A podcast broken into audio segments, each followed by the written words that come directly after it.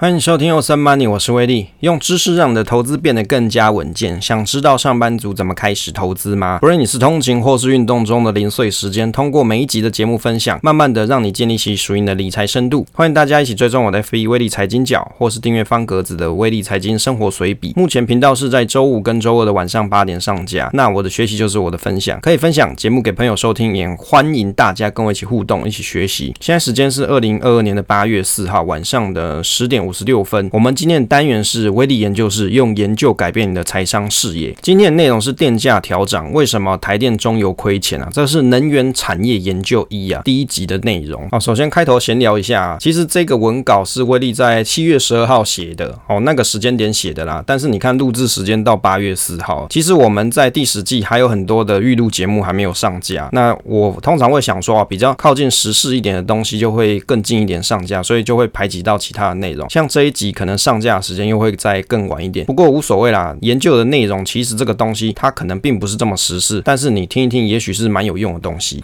那我们今天题目是电价调涨，为什么台电中油亏钱啊？这个能源产业研究一啊，为什么要研究这个东西哦？研究目的是什么？最近工业用电调涨，所以威利就做了这个台湾电力相关的产业研究。前年因为缺水有做过什么关于水资源相关的研究啊，以及产业观察哦。如果你没听过的，可以再回回去听一下。当当然每一年。可以研究的东西不一样，水资源未来也可以再研究一下。但是这一次就来关心一下这个电业啊，因为啊，关心电业的原因，并不是要讨论是不是要用绿能或核能，这个东西在台湾已经争吵不休了。主要是希望通过这一次的研究，了解一下台湾的电力相关的产业发展，尤其在台湾气电共生的这个产业啊，似乎是一个很必须而且是很稳定的产业。在投资组合当中，如果你可以涵盖到这个产业，也许可以为你的投资组合带来一些稳定的收益以及低波动的效果。一开始的部分啊，研究一开始的部分会是威利聊时事的部分，后面就会是气电共生产业或是其他电力产业的观察。当然，关于电力的产业有很多啊，很多细节，包含未来电力的储能啊、风力发电啊、太阳能发电以及电动车、电动桩的充电产业、电力工程这些内容。但是因为内容太多，研究不完，就先以几个有趣、有兴趣的方面来做讨论。首先来看一下电价新闻的观察，其实它已经不新了啦。等你听到的时候，可能时间已经很久了。没关系，这是在二零二二年的六月三十号有一则新闻，经济部有一个说明是电价调整方案从今年的二零二二年七月一号正式实施。那经济部他在六月二十七号有召开这个电价费率的审议会议，就决议说用电大户要调涨电价，同时他们又要考量到民生物价稳定性，住宅每月啊一千度以下六类的产业以及高中以下学校不调整。那新的方案有九十七 percent 的用户不受影响，高高压以及特高压的用户。例如说，像是食品啊、百货啊、餐饮啊、健身房这些产业就不调涨，但是为了顾民生的物价，所以呢，住宅用户每月一千度以下，大概是占了用电户的九十七 percent，也不调涨。另外要提高节能的诱因呢，住宅用电每月一千零一度以上，那电价要调涨九 percent。例如说，每个月用电量是一千零一度，那超出的那一度会调涨，其余的一千度不调涨。举例来说，比如说是非夏季，每期是两个月。嘛是六五九二元，夏季是七九零四元以下家庭用户就不受这一次的调涨影响。那经济部它有再说明一下，国外的电业针对这一波燃料价格是大幅上涨，所以也进行了电价调整。那调涨的幅度是介于十三至四十五 percent。而台电的公司啊，因为为了要供电稳定，他们面临到燃料价格居高不下的问题。例如说，像今年的燃料成本是去年大概增加了三千亿元，面临很大的财务压力。威利的心得是说，其实从这一次的电价调整来看，政府面临到美金对台币升值嘛，那台湾的能源又是属于输入性的进口燃料居多啊，不然你看台湾哪里可以去产石油，哪里可以去挖煤？可能北部有些地方可以挖啦，我不知道还可不可以挖，但是大部分应该都是从国外进口的燃料，所以你看，即使国内使用了很多的电动车，其实这个对电价的帮助可能不是那么高，它也许转换效率比较好一点呐，但是要用电的东西还是很多嘛，所以用电的东西。它都是属于进口的燃料的话，你就会发现说，进口的燃料成本越高，那电价所受到的压力就很大，长期只能靠台电跟中油努力的让国内的电价跟油价维持平稳。那这里为什么要提到中油？其实你去看像天然气啊，或是燃油这些东西，它用来发电的话，那当然这些原料啊，就是跟中油有关了。其实长期让台电来扛电价成本是不太合理的。为什么？因为台电它是国营事业啊，代表说亏损的部分还是要由全民来买单，变成用电少的人啊去补贴用电多的人，这样是不是看起来有点社会不公啊？就威力的看法来看啊，电价跟油价应该要有更合理的反映成本的机制。当然，现在也有所谓的稳定电价、油价的公式。不过，我想如果真的有如实反映企业的成本的话，应该这些国营企业啊就不会亏这么多钱了。当然，政府它为了要稳定物价，不敢一下调整太多，这也是情有可原啊。但是，尽可能的要反映使用者付费的概念，使用的越多，缴费的越多才是合理。观察二零二二年七月十八号的新闻啊，中油台电亏损严重，因为能源价格的飙涨导致中油台电亏损严重。像台电啊，它在五月底亏损了六百七十二亿元，亏损扩大到一零五七亿啊。预估像六月，像因为快靠近夏季了嘛，这个用电量会增加，变成说居高不下燃料成本就会增加它的亏损。到六月亏损应该会超过八百亿元，那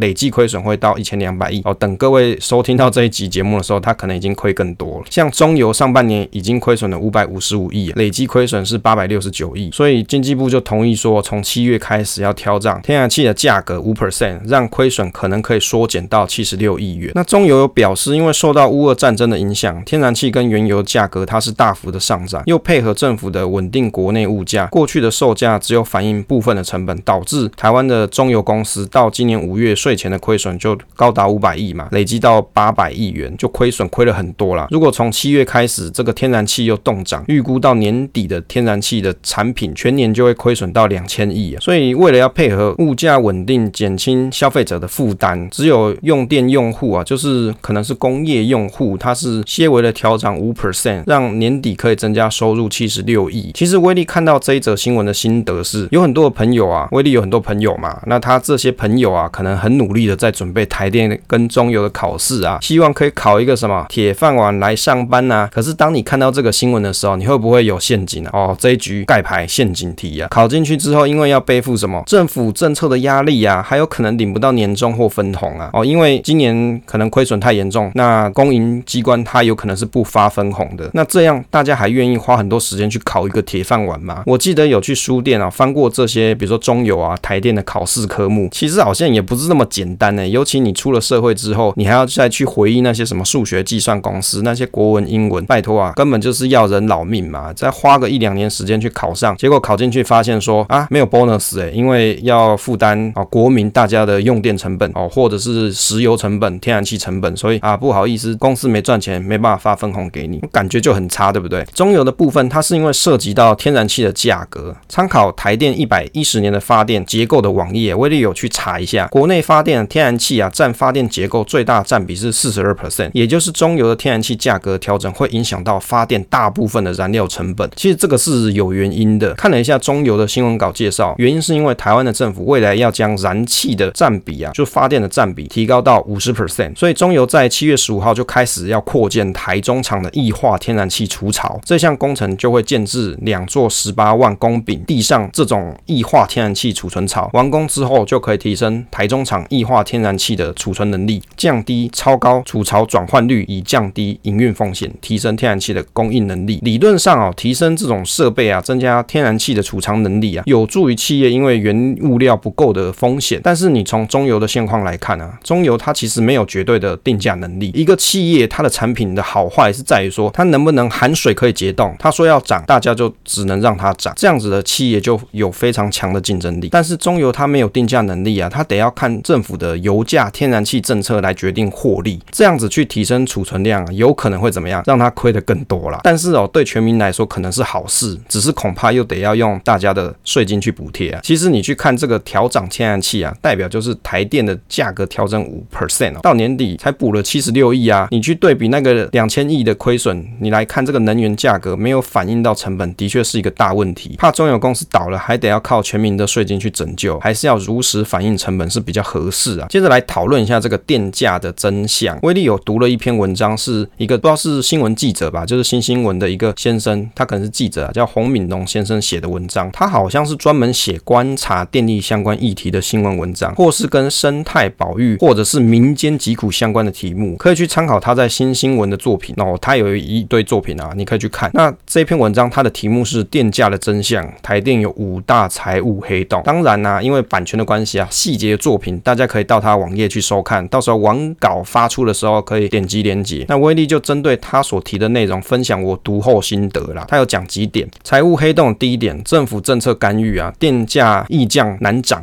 关于这一点，有提到一些政策因素，例如说陈前总统他有油电动涨嘛，马前总统有油电双涨。那二零一四年因为燃料成本的下降，还有给民众回馈金，新的电价公式变成易降难涨。那威力的心得是这一段，我记得小时候的确有油电双涨，现今的政府它有油电动涨的情况。不过完全要说是政策干预专业，其实也不能百分之一百论定嘛，因为政府有责任要稳定国内的物价。至于说稳定的方式，名目上可能需要讨论。例如说，拨补一个稳定油价这种基金哦，可能可以编列一个基金来做稳定油电价。通过这个基金，让油电价可以弥补台电跟中油的亏损。至于台电跟中油，也因为有稳定基金，可以避免公司的巨额亏损。只是这个基金就很类似像健保费这样每月征收，让国内的能源产业啊，能源产业可以有一个稳定的发展方向。日后除了像国营企业啊，私营企业的电力公司也可以用类似的方案并入。其实大家都不想要电价跟油价。涨，这是人性啊，没有办法。台湾本身不是能源国家嘛，你不产石油嘛，不产天然气，因此输入性的通膨它是在所难免。政府要做的是不是无限制的让能源产业公司亏钱，应该是要在合理的范围内稳定价格即可，并且要教育民众珍贵的能源是一种稀缺资源呢、也要积极的将各种能源方案或是节能方案考虑在未来的国家发展。财务黑洞的第二点，当散财童子收买人心，每年撒钱超过。三十亿元这一段提到说，从二零一一年起，每年编列三十亿以上的所谓的促进电力发展营运协助金，用来做什么？敦亲睦邻啦。作者提到，这样子的资金运用是一种腐烂的方式，正当性受质疑。威力的读后心得是说，敦亲睦邻基金其实是可以理解的，因为这些能源公司往往都会有一些环境的污染，例如威力所处的环境附近有中油炼油厂，某一年还发生大气气爆。远在几公里外的我啊，都听到巨大的爆炸声啊，空气中可能还有一些污染呢、啊。当然，我是没有收到什么敦亲睦邻的款项，只是觉得适度的与能源公司附近的居民做一些补贴，应该算是合理的一件事。至于说这个款项是不是过度啊？由于是国营企业，应该是可以收集市政啊。如果你认为它有问题嘛，你可以敦请立委或是民意代表去反映，让政府监督的机制可以运作了。同时，也可以观察一下民营的电厂有没有这个敦亲睦睦邻的。基金呢、这就是一个很好的对照方式。例如说，你民营的企业没有这种机制，但是你公营的有，那很显然你就要做一下比较，到底为什么要有？不过，比起无限制的做这种敦亲睦邻呢，也许国营企业的民营化也是一个不错的方式。这样通过公开市场上市啊，所有的股东们可以一起去检视公司的运作是不是合理。财务黑洞三：二十五年不平等，像民营电厂购电远高于自己发电的成本。这一段文章是提到说，台电它以燃气购电的成本为例，今年五月底，台电自己发电的成本是每度二点七二元，但是购电的成本是三点一七元。像民营购电的成本每一度要增加零点四五元，似乎是比较贵的。那长期购电的这种费用啊，转嫁到台电跟消费者身上是属于不公平。民营电厂要注意什么？跟台电收电的合约到期啊，那台电跟国内的两家燃煤、七家燃气民营电厂，其实他们有签订一个长达二十五年的合约，会在二零二四年陆续到期。如如果有投资民营电厂的朋友就要去注意，也许获利会下降。像国内主要发电的民营公司有什么？例如说像是台气电、大气电，就是属于这类型的公司。当然，你去翻开这些气电公司的年度公开说明书，就可以明显的看出，其实大股东就是台电。既然如此，要说购电是图利民营厂商，好像也不完全正确。因为台电跟气电厂它的利益基本上是相同的，因为大老板啊、大股东都是一样的嘛，都希望公司能够有获利，让公司可以永续经营。至于购电的合约比较高的问题啊，你的价格比较高的问题，也有可能是因为早期台电为了降低各地购电这个成本啊，做这个电网的成本，去吸引一些民间的业者可以参与嘛，所以通过比较好的购电方案去吸引这些民间业者来合资创办民营电厂。如果没有好的购电合约，也许是无法吸引到这些外部资金进来的。但如果过了这个合约之后，应该好好的检视一下现况，也跟这些气电民营业者啊谈个好价格，如此对双方才是 win win，才是有利的。财务黑洞四，内部经营管理不彰，土地闲置，存货过多，浪费利息人力。这个土地跟人力浪费的问题，相信很多的国营企业，包含像是国军的营地也是如此。但是土地的部分要保留未来电力布局的应用，也是属于合理啦，因为你总是要保留一些弹性嘛。那存货跟人力倒是可以检讨一下，尽量以精简又可以完成任务为主。最主要还是人力跟资源要分配均衡呐。财务黑洞五，线路损失率居高不下，年耗损高达两百七十一亿元。这一段提到台电编列预算啊，今年线损率是四点二四 percent，就是线路损失啊一百零五亿度，就是你这个电在这个电网上跑，它就有一些能耗的损失啊，就耗损在这个线路上面。其实威力有去调查了一下，在有一篇文章啊，是台湾的综合研究院所写的论文，它题目是《台湾气电共生对台电输配电系统线路损失影响的探讨》，这其中就有讨论到电力线损的问题，主要是针对气电共生搭配台电机组发电的模拟，他们有做了这个 simulation 嘛，有做了模拟嘛。由于北中南啊，其实都有气电业者啊，也有台电的机组，那模拟当中看起来，当北部的气电量为零，而南部的机组增加发电，这样子的替代线损是最少的。那威力不是学电力工程的，但是是电子工程师嘛，从这一个问题点看起来，就是气电业者应该要尽可能的去发足够的电力给该区域的工厂使用，降低产生多余的电力发给台电，或是少发电改抽台电的电力，如此线损一定可以减少最低。但是用逻辑想就知道，真实的世界是很复杂的，民用电力网络跟工业用电的电力网络啊，都是同样的北中南电机配合气电业者在发电，因此在调配上容易出现什么？短缺嘛，难免就要各地区互相支援电力来电网当中，就是请邻兵以火力掩护嘛，自然这个线损就会增加。因此最直觉降低线损的方式就是降低跨区供电，你就不要跨区嘛，就不会有线损。也就是该区的电力由该区的电力组啊、电力机组啊来，或者是这个气电业者来发电，如此这样子就是最有效率。不过在台湾目前电力吃紧的情况底下，各区的电力啊互相支援是常见的情况啊，因此会有线损、电力损耗，这是可想而知的嘛。你只有增加各地的电力机载，你才有可能降低跨区送电，如此线损的问题才可以根本性的降到最低啊。哦，所以你其实你看新闻哦，虽然是新闻，他写了一些啊、可能他的观点嘛，可能是记记者的想法，可是你去仔细去研究一下，也许事实并不是这个样子。所以根本上来说，你要讲降低线路的损失率啊，那你必须要让各地区的发电机组都增加，那你这样子就不需要。把这个电运来运去嘛，你没有运送就不会有损耗，这就是一个非常简单的物理概念了。这一次的研究心得，威力是觉得，能源这一类的公司其实它是一门好生意啊，因为解决了大部分人居住生存的问题，而且是必须性的产业。对投资人来说，也不用怕公司的获利基础不见，因为啊，这个需求它就是在那边显而易见。如果社会上没有能源的公司的话，相信不管是居民生活或是工业服务业的发展，都会受到很多的困难。问题是在于说，如何永续经营能源公司，让能源公司有合理的利润发展下去，而民众跟工业都可以因为能源公司的发展而更好。例如说，更有效率的发电方式，或是更环保的发电方式，也可以让这个社会变得更好。这样子才是双赢啊！好，这是威力的关于这一次的研究主题的一些心得。不过，我觉得其实气垫产业其实还蛮有意思的，后面可能会去研究一下各个气垫公司它的一些实质的内容，会再跟大家做分享。结尾的部分啊，请大家可以分享节目给朋友收听。啊如果很久没有去 Apple Podcast 啊留言的朋友，也可以去留一下，也可以来关注一下威力财经角 FB。那如果你想要参与我们威力财经角的社群的话，在下方的 Show Note 有一个连接报名表，你填完里面的题目啊，大概有五题防诈骗题目，填完之后后你就可以点击连接，也会有密码，那你就可以到社群里面